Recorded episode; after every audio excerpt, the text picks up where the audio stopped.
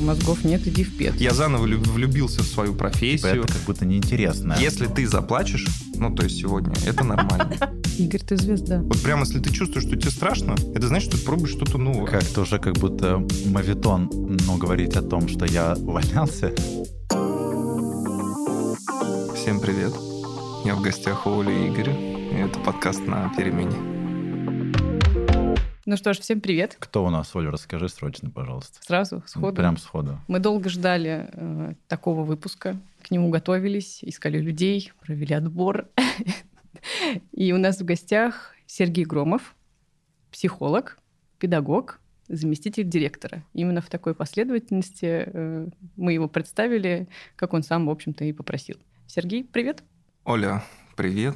Игорь, привет. Привет всем, кто нас слушает. Будем сегодня говорить о такой, наверное, глобальной теме, так как у нас время ограниченное, можем обсуждать кучу всего, но сконцентрировались на таких вопросах. Как-то мы с Игорем обсуждали, почему люди идут в педагогику и в образование. Очень много наших друзей, которые с этим не связаны, считают это э, полной дикостью, не понимают, как можно работать с детьми. Для них это страшный ад, и поэтому они так своеобразно к этому относятся, и поэтому вроде говорят, что тебе надо это любить, и тогда ты можешь туда идти работать. Вот ты должен любить детей. А у нас э, в диалоге с Игорем родились абсолютно две разные теории, и это было интересно пообсуждать, и мы пригласили тебя как э, человек, которому либо может с экспертной точки зрения это как-то с нами пообсуждать, либо поделиться своим мнением. Я предлагаю озвучить тебе эти точки зрения две, потому что я их забыл. Моя звучала так. Она какая-то немножечко трагичная, хотя у Игоря тоже не позитивная ни разу. Такие вот мы люди. Да, почему-то у нас все, знаешь, от плохого идут в образование как будто. Но это стало для меня инсайтом в какой-то момент. Ну, я так про себя подумала и, исходя из этого сформулировала, что ты идешь в образование, чтобы быть кому-то нужным, чтобы чувствовать себя нужным. Я там может называться там, недолюбленный ребенок, ребенок развода, еще что-то. И у меня вот ощущение, что мне надо быть кому-то нужной или все время кому-то помогать, оно вот неосознанное. И как будто это один из вариантов, почему я пришла в педагогику, потому что дети за тебя цепляются, я еще не предметник, я педорк, они Мгм. еще ближе к тебе становятся. Оля, это называется компенсация. Вот поэтому мы позвали психолога, чтобы Вот термины термины посыпались. вот у меня такая история о том, что ты идешь туда, да, компенсировать какие-то свои э, Окей. недочеты по жизни. Да я на самом деле и не стану это опротестовывать и подтверждать тоже не стану. По крайней мере, вот э, сейчас. Я предлагаю отмотать историю несколько, э, там, ну, лет на пять раньше и обратить внимание, что мы приходим. Мы приходили, и многие идут в педагогику сначала в университет, некоторые в колледж, некоторые в институт. И я считаю, что точка отсчета, она вот на самом деле здесь. То есть не когда мы уже идем в школу встречать своих первых воспитанников или учащихся там, а именно когда принято решение 1 сентября прийти в педагогический университет. Вот почему ты пошла в ПЕД? Я на самом деле не хотела идти в ПЕД. Вот, это первая, на самом деле, мотивация. Моя история, да, то есть не то, что она показательная, не показательная, она просто такая, которая, на самом деле, ну, похожа на многие другие истории. То есть э, получилось так, что мой, моя школа была аккредитована в педагогическом вузе, и мои, да, еще раньше так можно было, выпускные экзамены были вступительными в университет. Вот. Соответственно, на экзаменах в школе приходили представители от университета и такие наблюдали, говорили, да, окей, все, мы засчитали эти экзамены как вступительные. То есть это было очень круто. Соответственно, для меня поступление в педагогический вуз на тот момент и для многих других ну, было чем-то таким вот как бы усредненным. То есть идти куда-то, наверное, я не потяну. Высшее образование точно нужно, тут аккредитованный университет, наверное, прямо туда вот окей. Поэтому моя точка зрения, ну и мой опыт показывает, что педагогический вуз не всегда выбирается душой. То есть часто это прям вот что-то такое, ну куда? Ну пойдет в ПЕД. Мне кажется, я полностью согласен, потому что у меня после девятого класса я сказал, что я в школу не хочу. Мама такая, я нашла педагогический колледж, там точность я сделал хорошего человека. Иди. Я говорю, ну пофиг. Да, она сказала, что там будет много девчонок. Игорь, давай. Мгм. А, давайте вспомним еще эту немного обидную, но настолько популярную фразу, что мозгов нет, иди в ПЕД. Типа Мгм. туда Такая больше... есть? Конечно. Ой, да, конечно. Ну, тогда было очень Мама просто туда поступить э, и как-то, ну, Но справедливости ради скажем, что раньше в педагогический вуз, ну, в частности, вот на психолога не нужно было сдавать математику. Это была для Это меня да. серьезная мотивация. О, да. О, Вот, да, на для сегодняшний многих. день, э, если что, на психолога сдают высшую математику. Типа, чтобы что? Ну, потому что психология становится высоко такой точной, валидной наукой, и мат-анализ и прочее, ну, действительно необходимы. Наверное, э, чтобы суметь э, как-то сформулировать, сопоставить много переменных, Да, да, да, и да, да. неважно, что это не цифра, а человек. Но возвращаясь, Оль, возвращаясь к этой истории в педвуз, то есть, получается, у нас есть какие-то мотивации для того, чтобы э, пойти. Не всегда они напрямую связаны с помощью детям, там, да, с какой-то высокой моралью или желанием проявить себя. Это первая история, которая происходит. То есть, куда идти, там мозгов нету, допустим, да, иди в пед. Но не всегда так. Есть люди, которые э, продолжают династию, то есть прям поколение педагогов, поэтому для них э, история в некотором смысле предрешена, и они действительно туда хотят пойти. Ну или, по крайней мере, пока считают, что это им то, что э, нужно. Третий сценарий, ну, как вот на самом деле ты и говорил, это определенного рода компенсация. То есть, если человек не чувствует себя готовым к каким-то высоким историям, то бессознательно он ощущает, что он хочет вернуться в школу. Но если по большому счету посмотреть, кто такой педагог, просто, да, то есть выключить звук и посмотреть на человека, на его деятельность, то это в течение там шести э, часов нужно что-то говорить и говорить большому количеству людей. То есть желание быть услышанным в целом. Желание быть услышанным, ощущение некой такой власти, это тоже, на самом деле, высокая мотивация, но она не всегда осознается. То есть э, я бы вообще определил, вот, наверное, как-то в двух категориях. То есть первое – это такое истинное желание приносить пользу и внутреннее ощущение, что ты та звезда, которая может осветить путь другим людям. Игорь, ты звезда. Ну, ты больше не в образовании, ты больше не звезда. Вот. А вторая мотивация, она, ну, такая вот компенсаторная, как будто бы, ну, вот я приду там, там мне будет комфортно, там-то меня уж точно услышат, там-то я действительно причиню людям добро, ну и так далее, и так далее. Плюс сегодня к этому накладывается история про социальный пакет и работа внутри государства, гарантии и Мгм. прочие пятое, Как чувство защищенности, Да, если ты в этой да. системе. Стабильность. У Игоря была другая. Я сейчас начну, он вспомнит и скажет Да. о том, что еще вариант, почему можно пойти в педагогику, по крайней мере, это его э, слова, его случай, его ситуация. Ну, Ты про это частично сказал. Если ты не чувствуешь себя способным А, стать большим профессионалом, Если ты Давай. недостаточно хорош, иди учить. То есть, типа, ты не, не можешь стать нормальным химиком, инженером, физиком, режиссером, оператором, еще кем-то, иди в школу. Там точно требования не сильно высоки. Ну, ко всему, в принципе. Достаточно просто на пальцах что-то базовое рассказать, и, в принципе, такие все. Вот. э, И плюс еще в школах же стоит тебе быть чуть-чуть выше среднего, сразу ты звезда, по сути, и это сильно греет самооценку и прочие штуки. Так что вот Видишь, такая тоже может быть мотивация. Сергей собеседники сегодня. Мгм. Одна недолюбленный ребенок, а другой недооцененный пр- суперпрофессионал. Ну, теперь уже э, стремящийся к тому, На что пути. стать отц- а, да. Мгм. Да, интересно, а какая у меня будет характеристика? Я почему здесь? знаю. А вот мы давай потом спро- обсудим уже, когда мы разойдемся. мы Нет, про тебя ну давай мне интересно, у тебя вот есть сформулированный ответ? Почему Слушайте, ты все-таки пошел и остался? Меня на Учесть- самом деле, прости, я тебя перебил. Если учесть, что ты психолог в первой Мгм. степени, то почему у тебя это сфокусировалось или в какой-то момент слилось с педагогикой? Я прям постараюсь это рассказать коротко. То есть я уже частично затронул тему того, что я шел в педагогический вуз вообще не по призванию, а просто потому, что на тот факультет не надо было сдавать математику, и вряд ли куда-то бы я еще поступил. Ну, как бы по результатам 10-11 класса это было понятно. А к третьему курсу стало понятно, что я абсолютно точно из, из университета вылетаю. Ну, то есть у меня были долги, у меня были не зачеты, не сданные, там, ну, в общем, весь арсенал того, что должно а, содействовать вылету из университета, у меня было.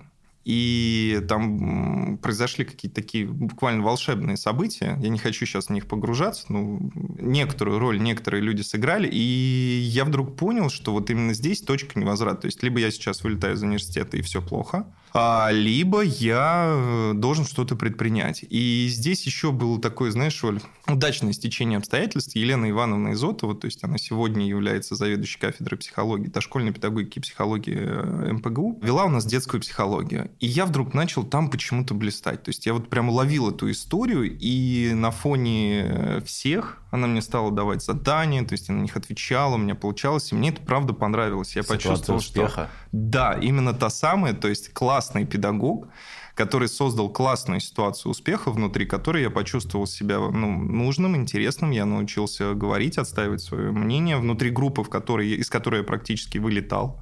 И детская психология, она, ну, в общем, стала моим таким, можно сказать, коньком. Я в ней и сегодня разбираюсь хорошо, и на тот момент внутри группы прям э, разбирался отлично.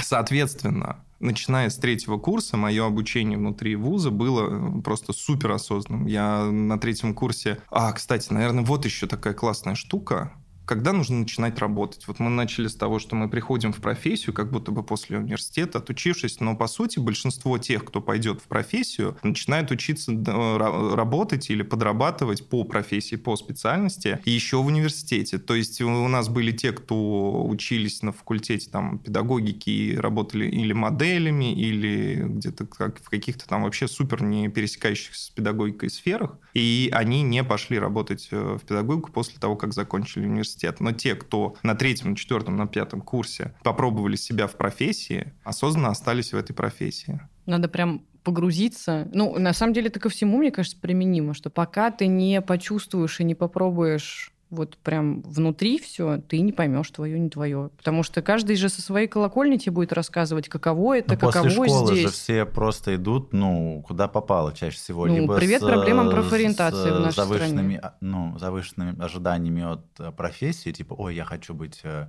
кем-то, просто пойду туда. А что И с себя завышенными ожиданиями не только от профессии, но Ну, и еще от себя. да. Ну, конечно.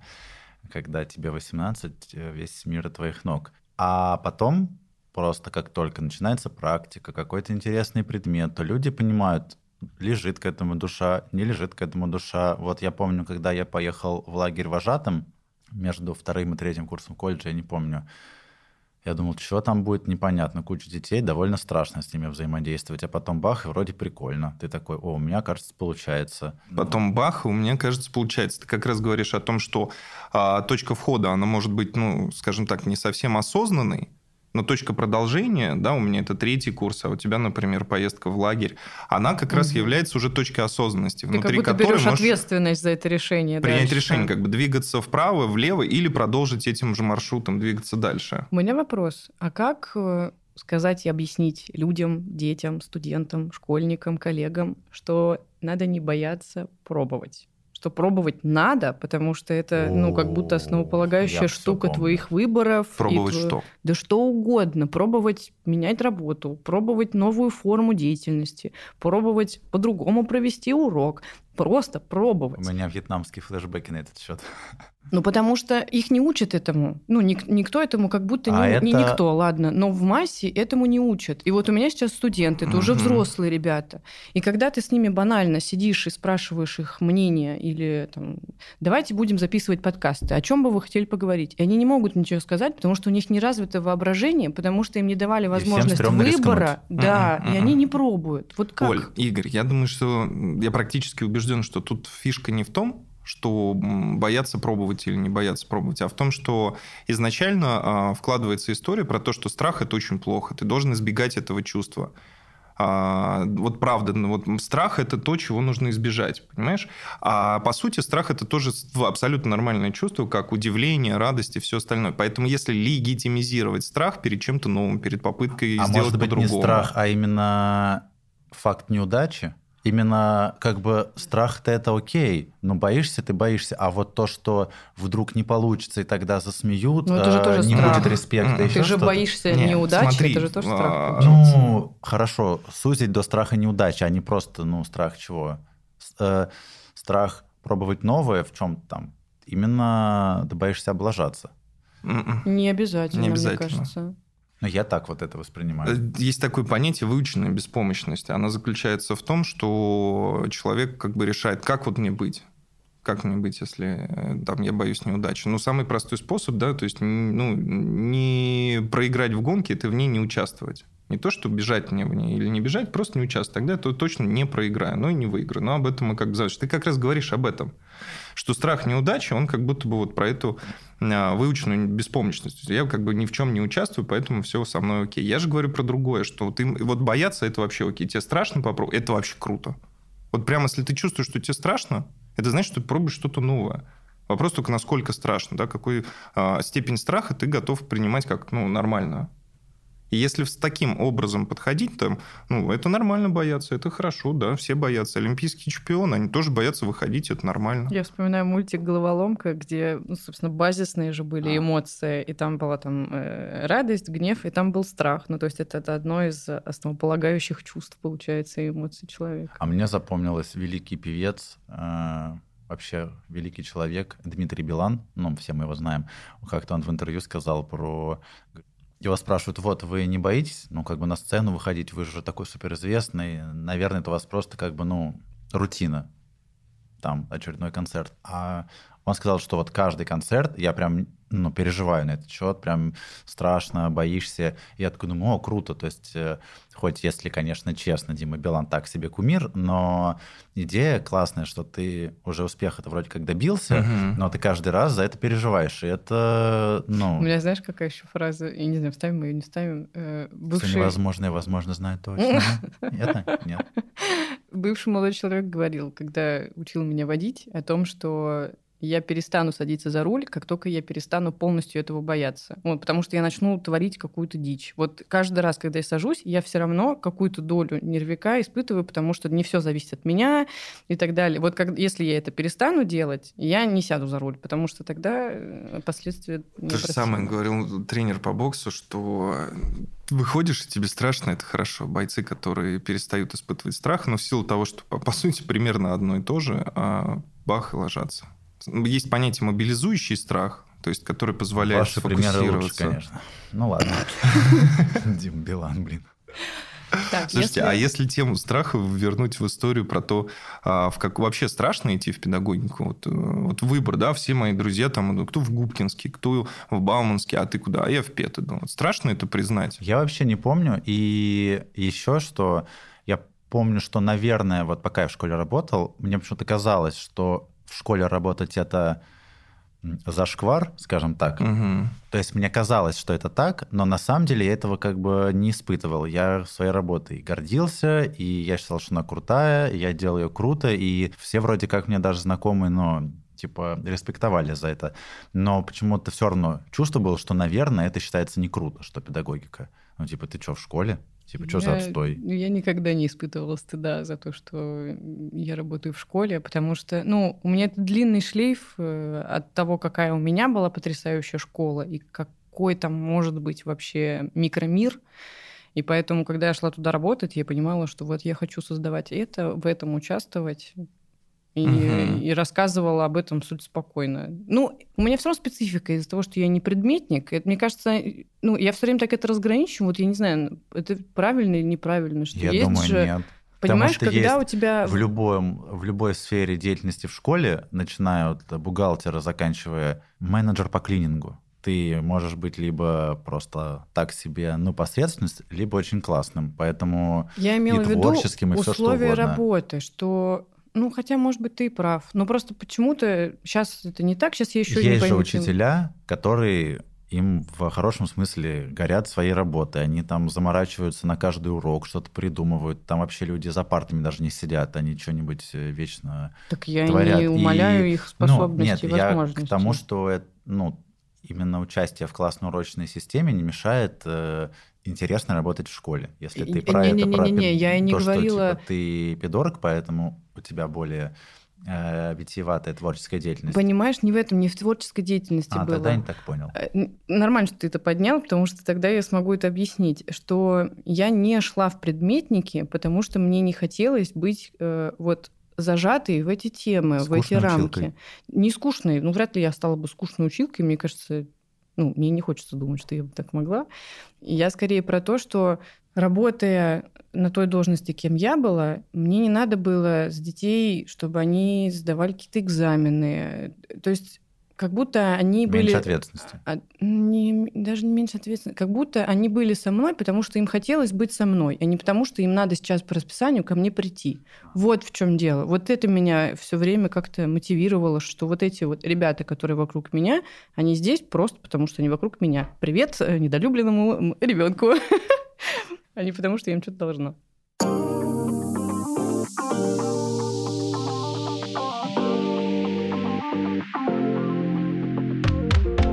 Какой учитель хороший?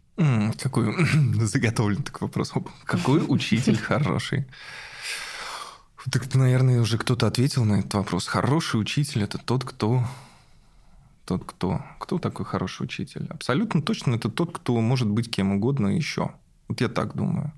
Дмитрий Васильевич Григорьев, э, ну, мой учитель, впоследствии э, директор школы, в которой я работал, впоследствии руководитель проектов, в которых я участвовал. У нас с ним как-то был диалог э, на предмет того, что вот он проводил там собеседование в, одну, ну, в один образовательный проект. И он мне сказал, Сергей, ты знаешь, вот как я, я спрашиваю вот людей, они приходят такие, вот, я там учитель. Он говорит, ну, все понятно. То есть приходят серьезные прям мастодонты там, или не только, там, кто сопнул. Я их спрашиваю, а вот если вот, вот случится так, ну, представьте себе, что вот, ну, вот вам нельзя работать больше в педагогике. Все чем вы будете заниматься? И он говорит, у людей прям, у некоторых прям физический страх, ужас в глазах. Очень То есть, а, вопрос. в смысле, нет, ну, дети мои, все, я обязательно буду, я буду стараться, я буду пытаться, я буду находить. А, я думаю, что хороший учитель – это тот, кто учит своим примером. То есть, э, самообразование, пример это просто элементарно какой-то вежливости, свободы, хороших манер. Возвращаемся это... к тому, что учитель это личность, которая должна Абсолютно быть... точно. Поэтому я думаю, что в современном мире хороший учитель это тот, кто не является сугубо учителем. То есть это человек, который ведет, э, ну, во-первых, он прозрачен, понятен детям, он э, ведет какую-то разнообразную жизнь он точно, как я уже сказал, занимается самообразованием. Тут как будто подмешивается вопросик, насколько нужно вот быть этим открытым и прозрачным человеком для детей. А это вот к, к тому выпуску, можете с Инстаграмом связано, еще что-то. Ну вот да, есть я помню, жизнь я вне школы. Я готовился, я слушал и этот выпуск точно. Отлично.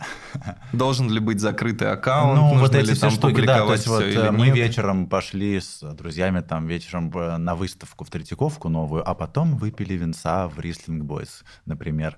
И как бы детям классно об этом знать или не классно? Вот такие Слушай, это, штуки. это вообще острый момент, да, то есть если мы уже как бы пришли к, к той точке, когда вышли из института, да, то есть несколько раз принимали решение оставаться в педагогическом вузе, попробовали себя в профессии, и оно нам как бы не, ну, не отрыгнуло нас, это пространство, а такой говорит, да, окей, ты мы свой, это мне сравниваем с самому». какой-то клакой, которая отрыгивает. Ой, Игорь!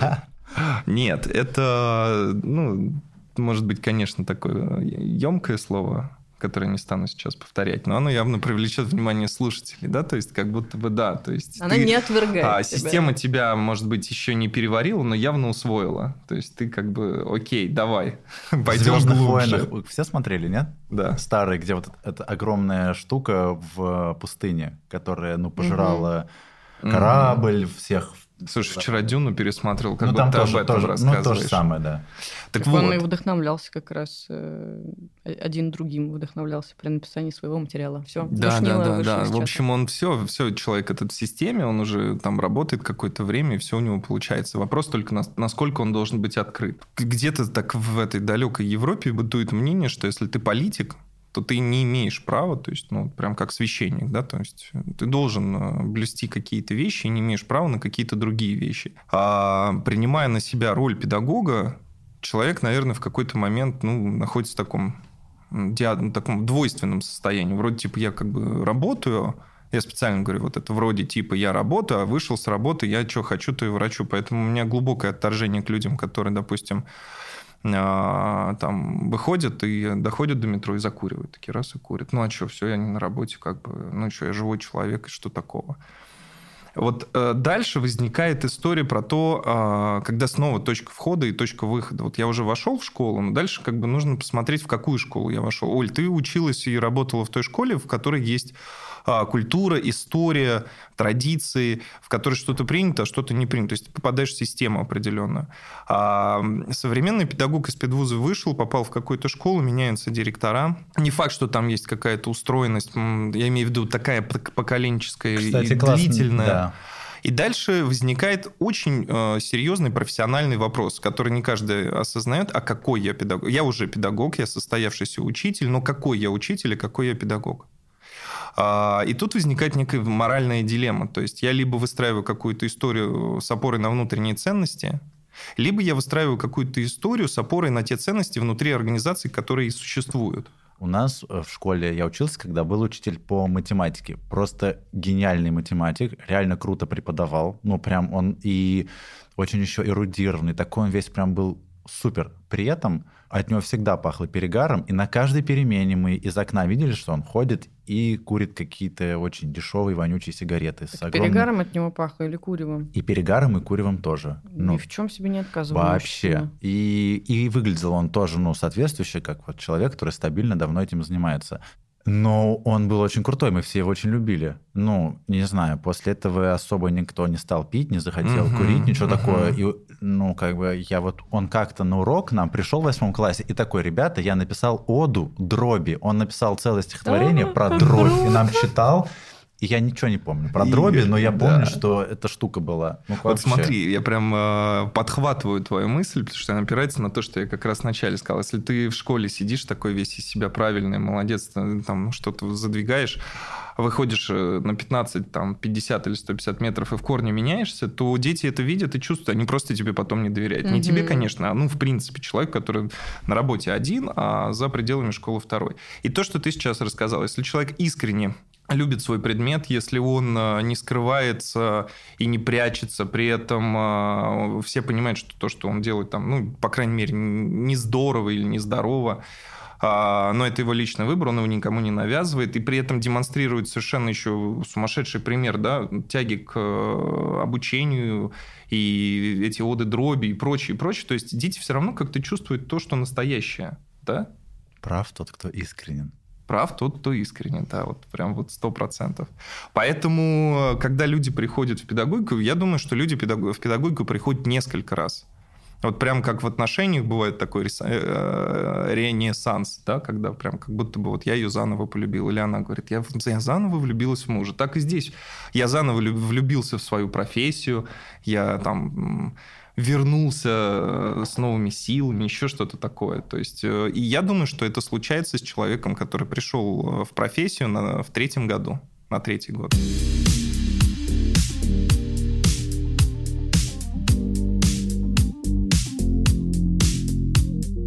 Почему ты работаешь замдиректора? Почему я работаю замдиректора? Это такой интересный путь. Это даже некая мертвая петля. Угу. То есть получается, что я закончил университет, и пошел работать в школу психолога. Ну, помимо там всяких дополнительных образований, повышения квалификации, переподготовок и прочее, по факту я работал в школе. Параллельно с этим я 9 лет работал э, в частных детских центрах, ну, на самом деле в одном, частный детский центр. И когда мои друзья покупали первые подержанные машины, у меня были протерты коленки на джинсах, потому что я ползал с детьми по ковру и играл с ними. И я был в этом прям супер успешен. То есть вот прям на меня шли дети, родители, я был такой вот прям дядя Сережа, о котором по району Измайлова ходили легенды, что вот в этом центре работает такой парень. Измайлова? Прям, конечно, это можно называть этот детский центр. Чудо-школа умница, у нее такое интересное название, но сегодня она уже прям крупный такой центр, то есть она есть и на Верхней Первомайской, и на Нижней Первомайской. Отработал я в одной школе, в которой, кстати говоря, я вернулся в школу, в которой учился, и отработал там, по-моему, 5 лет. А дальше это было очень э, интересно. Мой как раз тот самый директор э, Дмитрий Васильевич, он мне предложил административную должность. Я занимался развитием дополнительного образования, когда оно только появлялось. И э, здесь пригодился мой опыт работы в частных детских центрах. Потом я перешел в другую школу с этнокультурным компонентом. Это еврейская школа. Ну, так Тогда ее можно я назвать. с Сергеем и познакомилась впервые, когда он а, работал А, кстати, да, да, да, да, да, 16-21 Лаудерцхайм. Это никак не связано. Дальше получилась э, совершенно интересная история. Я понял, что отработав еще пять лет э, в школе, просто я вот прям почувствовал, что я устал. То есть я устал, и я ощущал это и мыслями, и чувствами, и действиями собственными. И мне предложили пойти работать в департамент образования города Москвы. Да, точнее в МЦРКПО. Сегодня он переименован, но раньше это был Московский центр развития кадрового потенциала образования. И я всегда говорю, что нужно идти не на место, не на должность, а к человеку. И там Светлана Валерьевна Суханова, я прям по персональному, ну, просто мощнейший специалист, мощнейший психолог, замечательный человек. А, вот там, отработав еще два года, я вдруг понял, что больше я там работать не могу, и мне снова хочется в школу. И в каком-то смысле я понимал, что я из департамента иду в школу на понижение, а, но мне было уже интересно скорее не организовывать процессы да, с точки зрения а, там, их проведения, а с точки зрения администрирования и налаживания процессов. Вот тут э, прям это правда интересно организовывать какие-то ну, процессы внутри школы? Нет, организовывает э, педагог-организатор. А вот, а создание Но условий для того, чтобы вот это даже случилось. Еще, то есть как раз-таки то, что делает педагог-организатор, это, ну, понятно, я имею в виду административно-организационную работу, которую делают замы, то есть это же, ну, как в моем понимании угу. по опыту, что это просто либо совещание, либо документы, либо поручение. Все. И как бы вот так вот э, круговорот. И причем ты не выше, типа, как директор, что у тебя уже там и с департаментом коннект, и у вас какие-то свои тусы, и ты прям в школе прям самый главный. И не педагог, а ты просто такой какой-то... Управленческое звено? Да, как буфер, что ли. И вот э, мое субъективное мнение, типа, это как будто неинтересно. А если, ладно, еще, ну, вот эти есть кто там, управленцы, выкладывают фотки, что я аттестовался, спасибо всем, там, коллектив. Но если у тебя вот есть что-то типа как психология, к примеру, угу. то, что очевидно интересно и прям чисто твое, Почему вот такая... Так а почему ты думаешь, что это не плюс к этой работе? Что э, владея этими навыками и этими скиллами, ты в этой деятельности, ты же не можешь это выкинуть и отрезать это от себя. Ты там это проявляешь, и ты налаживаешь эти процессы э, и эти системы, понимая Но, психологические будучи... условия людей и, и там детей, потребности и так далее. Просто теперь у тебя есть на это полномочия, как мне кажется. Хочешь изменить? Я, кстати, с Олей согласен. Хочешь изменить, лезь выше, чтобы изменить. А, ну, да, да. Вот, ну, Игорь, да. Вот, вот подожди, прям смотри. А, у тебя есть э, определенный опыт, да, и ты понимаешь, как ты можешь снимать, и круто снимать. И ты видишь, вот прям идешь и видишь картинку. А теперь представь, что ты можешь... Э, ну, и ты видишь, как другие люди снимают, но они прям вот явно не захватывают этот угол. Поставь камеру в другую сторону и опусти чуть ниже, и ракурс будет другой, картинка поменяется. Но они все время снимают вот, что называется, с плеча. И ты такой думаешь, что ты сейчас, сейчас всем расскажешь, что нужно снимать, э, ну, вот, например, с уровня колена, допустим, да, и картинка меняется, это будет совсем по Они все равно будут снимать с плеча. А если ты подумаешь о том, а как вот сделать так, чтобы они сами это догадались, и как это сделать? Да, то есть не фронтально прям вот делаете вот так раз-два, а просто берешь, собираешь людей и говоришь, смотрите на свою картинку. Так, как вы считаете, а вот у другого вот так и картинка выглядит? А у другого картинка вот так выглядит. Вот, э, вот что он делает иначе? Раз люди такие, ну, как бы... И кто-то включается, кто-то говорит, слушай, ну, может, он как-то по-другому это делает, а как? И потом говоришь, блин, ничего себе, какие вы умные. Я вот прям правда в восторге. Давайте ну, попробуем так, может быть, получится. Звучит как что-то очень идеалистичное, потому что, ну, основываясь только на своем опыте, мне кажется, что как будто типа так не бывает. Да ну, быв... что... Я обожаю вести с Игорем этот подкаст. У нас настолько просто диаметрально противоположные истории и отношения к образованию. А давай Это просто... такая полярная всегда ситуация, что Игорь такой, да нет, ну всегда скучно. Мысль. А я такая, да классно же. Игорь, что может быть и так, как ты представляешь себе, и так, как рассказывает и я. Например, есть новая школа. Ну, вот в Москве есть новая школа. Там вообще все по-другому. Там, правда, система отношений, ценностей транслируется так, как об этом пишут в книгах. Есть, ну, совершенно, может как? быть, простые вот как, школы, как, где как, это как, происходит как, топорно. Как бы звучит вроде как да, потому что я как раз-таки за то, что в нашем мире, в нашем обществе есть все и так, и типа нету никакой точной точки зрения, на все найдется какой-то обратный пример. Но в случае вот в данном ведь ну, московское образование, оно довольно стандартизировано. Именно почему там меняются директора часто, чтобы везде все сохранялось примерно одинаково.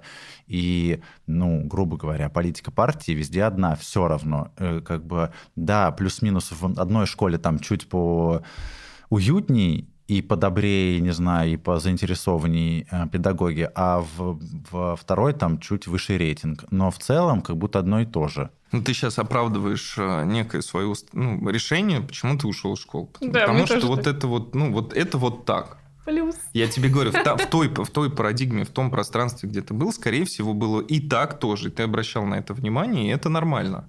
Может быть, этого было, правда, еще больше, чем вот, э, ну, там, мне не, кажется. Если что, ну, как бы... Э, я Если сно... ты заплачешь, ну, то есть сегодня, это нормально. Просто дай волю чувствам, будь Оля, мне нужна салфетка. Я дам тебе свою жилетку плечо, плачь в него. Будет та пауза вот большая такая, когда Это, ну, чтобы все знали, там, молчишь, там, там плачет Игорь.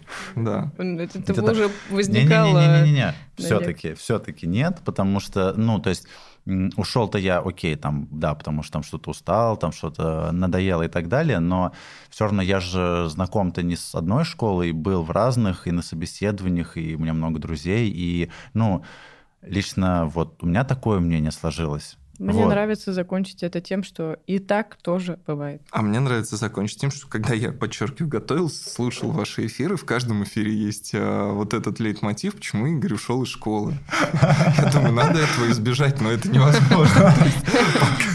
Все равно мы касаемся. Вот, слушай, а вот коли мы уж говорим о том, почему люди возвращаются в школу или уходят, а, что могло бы заставить тебя вернуться в школу? Сейчас Игорь заплакал. Чувствуете паузу? Нет, я в голове э, считаю рубли вначале, потом, ну, я думаю, ничего. А вот если бы ты был женщиной и был бы женщиной с высоким уровнем тревожности, то или тревоги, да, ситуативной такой тревоги, Сейчас то, возможно, разнесут, ты, ты, ты, ты вернулся бы в школу, потому что, Оль, почему? Потому что там стабильно. Потому что твои дети вышли из детского сада, где ты был воспитательницей, и пора, пора, понимаешь, расти вместе с ними. Это, кстати, еще одна, ну, такая... Так, может, не отмоточка назад, я не понял. я тебе помогу. Поскольку мы удержим, ну, я стараюсь это делать, э, идея о том, что почему люди приходят в школу и уходят, а, продолжая тему эту. То есть можно вернуться в школу, да, вот, например, потому Причем что там дети пошли. с тревожностью. Потому что если ты женщина и сопровождаешь своего ребенка по разным причинам, субъективным, объективным, то ты можешь пойти работать в школу, потому что, ну, у тебя ребенку 7 лет, как бы пара. А, я понял, типа, если бы я был... Да. А, ну, это...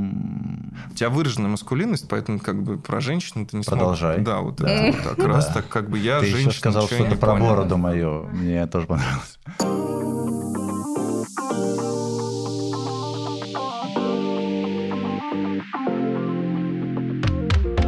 Ты зацепил это, но вдруг у тебя есть какой-то ответ на этот вопрос, я не знаю. Часто сталкивалась в диалогах с друзьями и подругами э, с вопросом вот, а если не вот эта работа, то что?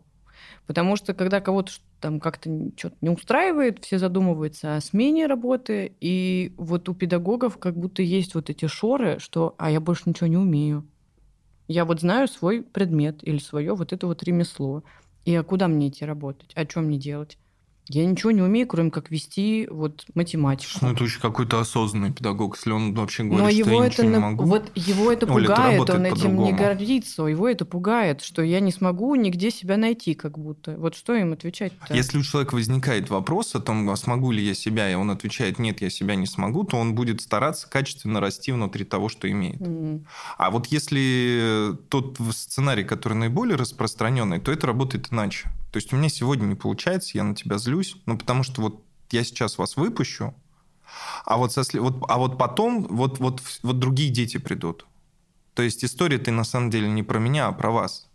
Потому что у вас такие родители, потому что сейчас такое время, потому что прочие, и все остальные тоже меня в этом поддерживают. То есть я э, немножко выгорающий или уставший, или там еще по каким-то причинам не самый эффективный учитель, просто вот так сложилось. И поэтому первое, что я начинаю видеть проблемы не внутри, а вовне. И поэтому то, что ты говоришь, э, там, куда мне идти, я от этого устал, там еще такой вопрос, он просто не происходит. мне кажется, что вот люди, которые говорят там, что а, я там ничего не могу и так далее, это скорее просто им нужно на эту тему, ну, поговорить, пожаловаться и все, и делать они с этим ничего не собираются, потому что если бы тебя реально это волновало, ты бы даже особо этим вопросом бы, ну, не сдавался, потому что ничего не мешает там после уроков, там, после работы, на выходных, что-то еще попробовать, что-то еще посмотреть. Столько разных вариантов Привет. истории И теперь есть. мы говорим о том, что люди боятся пробовать. Это вот, да, туда тоже в начало, и как бы ведь, ну, не нужно все бросать и увольняться, и там э, начинать новую жизнь вообще в новом городе. Ничего же не мешает делать какие-то маленькие шаги в любом интересующем тебя или волнующем тебя направлении. Вот. Я тебя слушаю и просто думаю, что вот в Финляндии, а, ну, не, не то, что в Финляндии, не в Финляндии, короче, я как э, базовый детский психолог последовательно доказываю мысль, что дошкольное детство – это ключевой период жизни человека. Поэтому... когда- Дошкольное. Именно дошкольный. Ну, то есть ранний возраст и дошкольное детство – это ключевой период. Все остальное – это то, что строится на этот Я в период. садик не ходил, это нормально? Я чувствую это.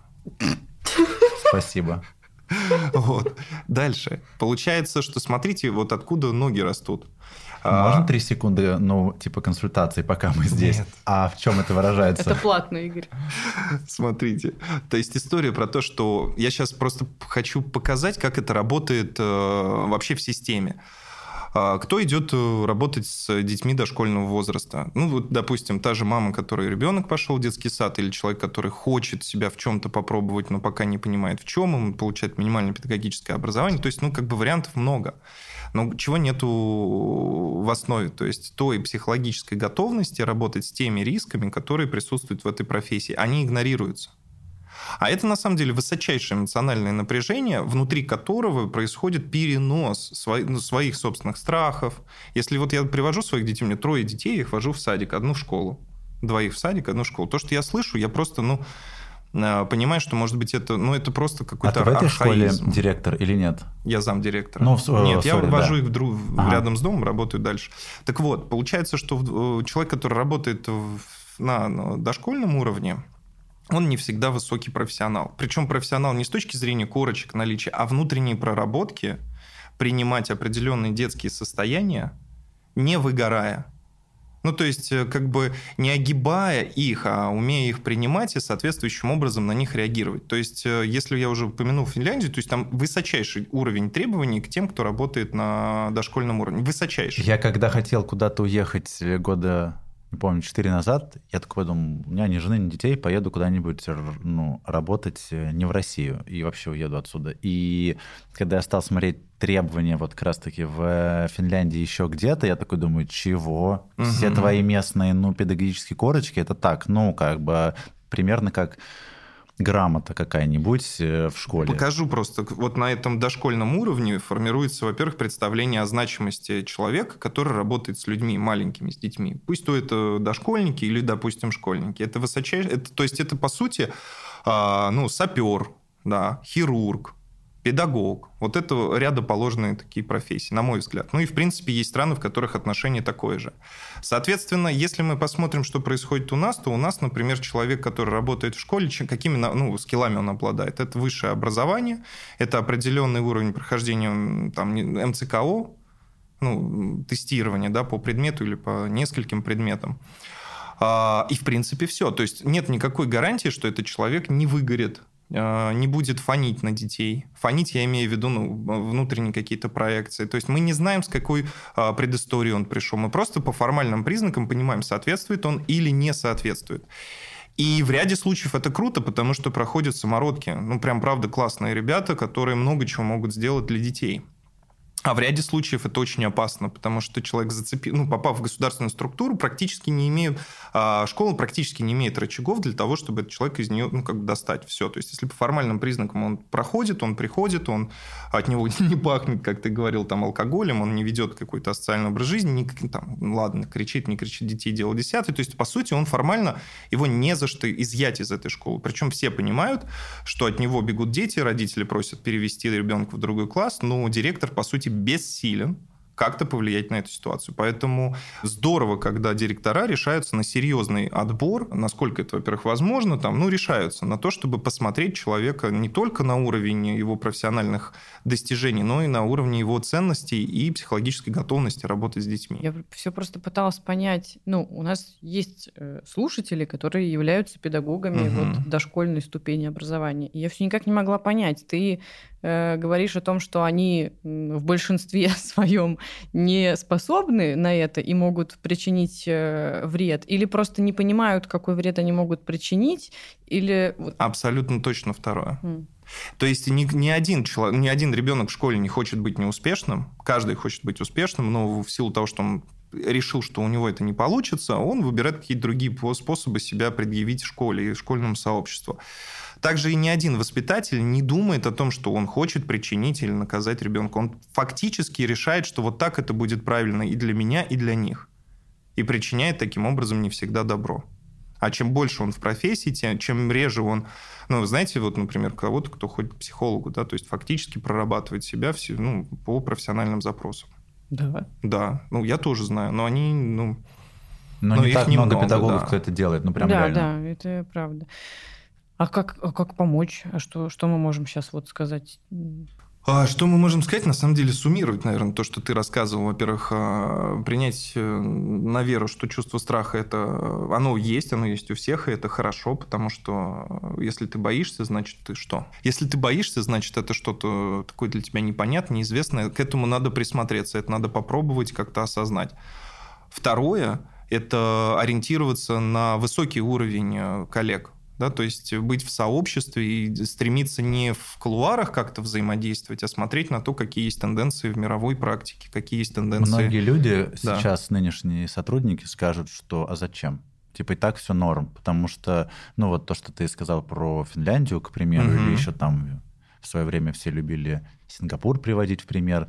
То есть, э, ну, я так понимаю, вот в странах с какими-то высокими требованиями вот это слово, ну, там, педагог, учитель э, э, звучит гордо, а у нас, ну, как бы вообще нет.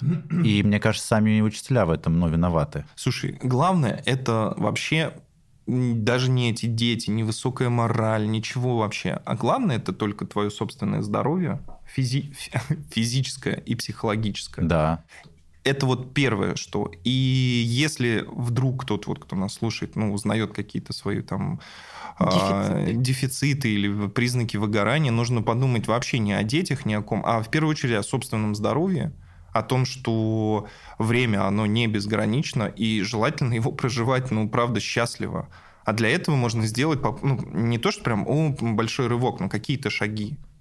Взять отпуск, прекратить э, перерабатывать, понять, какие границы, поговорить не с подругой или другом на кухне, а поговорить, может быть, с каким-то специалистом. То есть вот просто начать двигаться в сторону заботы о себе, потому что важнее всего не пытаться позаботиться об этих детях, а начать заботиться о себе, все остальное приложится к этому. Сто процентов. Я думаю, это даже работает не только с детьми и педагогикой, а вообще, что после того, ну, как ты нормально позаботишься о себе, сразу же станет лучше и людям, которые, ну, рядом с тобой, там прям там жене, ребенку твоему, там, родителям, друзьям, потому что в ином случае ты все свои вот эти ну, переживания ты выплескиваешь на остальных и заставляешь, собственно, их страдать. Еще и, а если ты учитель, то с этой высшей эгидой, что я педагог, я там что-то делаю особенное. А в принципе-то надо начать просто с себя о себе позаботиться. У меня есть история про то, как, а, ну, такая очень интимная, но мне хочется ее рассказать. Я думаю, будет правильно, почему я ушел из детского частного центра, в котором работал 9 лет, и я был прямо на пике. То есть, прям правда, было все отлично. А, ко мне приходили дети, и они прям, дядя Сережа, туда-сюда, мы ползали, играли, они прям, правда, меня очень любили. И в какой-то момент я вдруг увидел, что ребенок плачет. Он такой плачет, и у него глаза совершенно непонимающие. А это был уже а, конец года, ну, учебного, там, близился май, и я понял, что я его просто очень резко отпихнул, практически ударил. Не ударил, но это было близко, то есть я его прям оттолкнул. И оттолкнул грубо от себя. И для него это было такой неожиданностью, потому что он был, ну, они, по сути, можно сказать, как дети меня очень любили. Вдруг такой акт э, агрессии для него совершенно не... А я просто устал. У меня было... Ну, то есть это восьмое занятие в день. Четыре с утра и четыре вечером. Это прям... И вечером я прям плакал. Я плакал не от того, что я его оттолкнул. Я все-таки я смог себя убедить, что с ним все в порядке. Он скорее просто испугался там и прочее.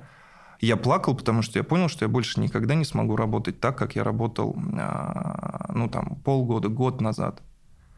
Я плакал, прямо у меня слезы текли, потому что это было прощание. Прощание с тем периодом. А, это было ужасно. Прям вот... Потому что у меня была такая крамольная мысль. Я подумал, ну ладно, окей, просто отдохнешь и вернешься. Но я-то прекрасно понимал, что этого уже не верну. То есть есть точка невозврата. Если это случилось один раз, я могу сейчас об этом промолчать и ходить на работу, как ни в чем не бывало, пытаясь себя подлечить, либо просто уходить из этого раз и навсегда. Да, я прям вот. Не, меня задергалось все глаз. А, и ты представляешь, что есть, я когда уходил, ну, у меня моя руководительница вообще просто, она со мной несколько лет не разговаривала, потому что она считала, что я ухожу в другой центр там и прочее, а я, по сути, пошел работать как раз вот у Лаудерцхайм, потому что уже понимал, что с детьми дошкольного возраста как бы все, история закончилась. И это для меня был очень болезненный момент. Это было безумно страшно, потому что я уходил в никуда. Ну, то есть я работал, работал, и все в никуда. Но вот способность, наверное, а, позаботиться о себе, потому что для меня это было прям тяжело, но ну, надо было двигаться дальше, я хотел двигаться дальше. И, и страшно, и все остальное в конечном счете привело к тому, что это было правильное решение. Я стал развиваться и двигаться дальше, и сохранил прекрасные отношения с теми и детьми, и родителями, с которыми работал 9 лет. Я вспомнила, не знаю, можно ли этим завершить или нет, когда нам преподавали режиссуру и актерское мастерство и говорили про трехактность, вообще как э, идет и развивается сюжет.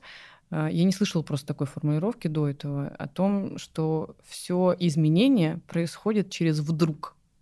И вот это вот вдруг оно может тебя настолько вообще развернуть и таким э, может стать для тебя либо трамплином, либо каким-то подзатыльником хорошим, что вот как будто надо уметь его поймать. Ну, то есть ощутить, что вот это вдруг, оно случилось, и вот как-то его а, проанализируй, что, что произошло. Как-то уже как будто мавитон ну, говорить о том, что я увольнялся, вот, но, но вот у меня просто не было этого вдруг. Я сейчас вот слушал, и но поначалу думаю, капец, у меня тоже 9 лет спустя я почувствовал, что вот все и надо, но у меня никакого прям события не было. Это было как будто бы... Я прям помню, как ты это рассказывал. Ну да, типа довольно естественно как будто. Вот. То есть, ну, конечно же, как мы и все заметили, до сих пор это как-то значимо для меня, вот, и близко, но такого, что прям, ну, какого-то щелчка, что я такой, вау, вот, кажется, пора, не было. Слушай, мы, наверное, знаешь, вот как раз выдерживаем эту рамку про то, как можно войти и как можно выйти. Точнее, может быть, даже еще и про то, как нужно выйти, там, да, вдруг или плавно осознав. То есть, ну, есть такое понятие революционно, это так, как у меня, или эволюционно постепенно. Но представь, что было бы с тобой, если бы ты там оставался, да, что было бы со мной, вот это чувство там вины какой-то, еще чего-то. То есть это все очень, во-первых, не про себя, то есть это очень не, ну, нехорошо по отношению к себе. И вот если нас кто-то слушает, да, то есть я думаю, а, кто-то нас слушает. Да, я, я, Вообще не как оскорбление звучало. А потому что я смотрю друг а, на, на, на нас. Мне кажется, мы говорим человек, который, надеюсь, дослушает до сюда, отпишитесь, пожалуйста, нам, что да, я послушал. Так вот, когда нужно выйти, да, то есть, вот, мне кажется, можно вернуться, ничего там страшного нету, есть этот отпуск раз в 10 лет на год.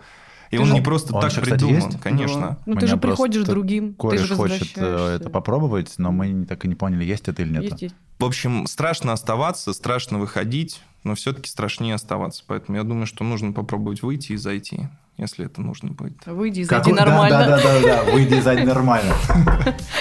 У нас был блиц в самом начале, мы перестали его делать, но мне интересно, сжато, сфокусировано. Три ассоциации, к слову, учитель. Пучок, забота. Мне аж это дыхание перехватило. Свобода.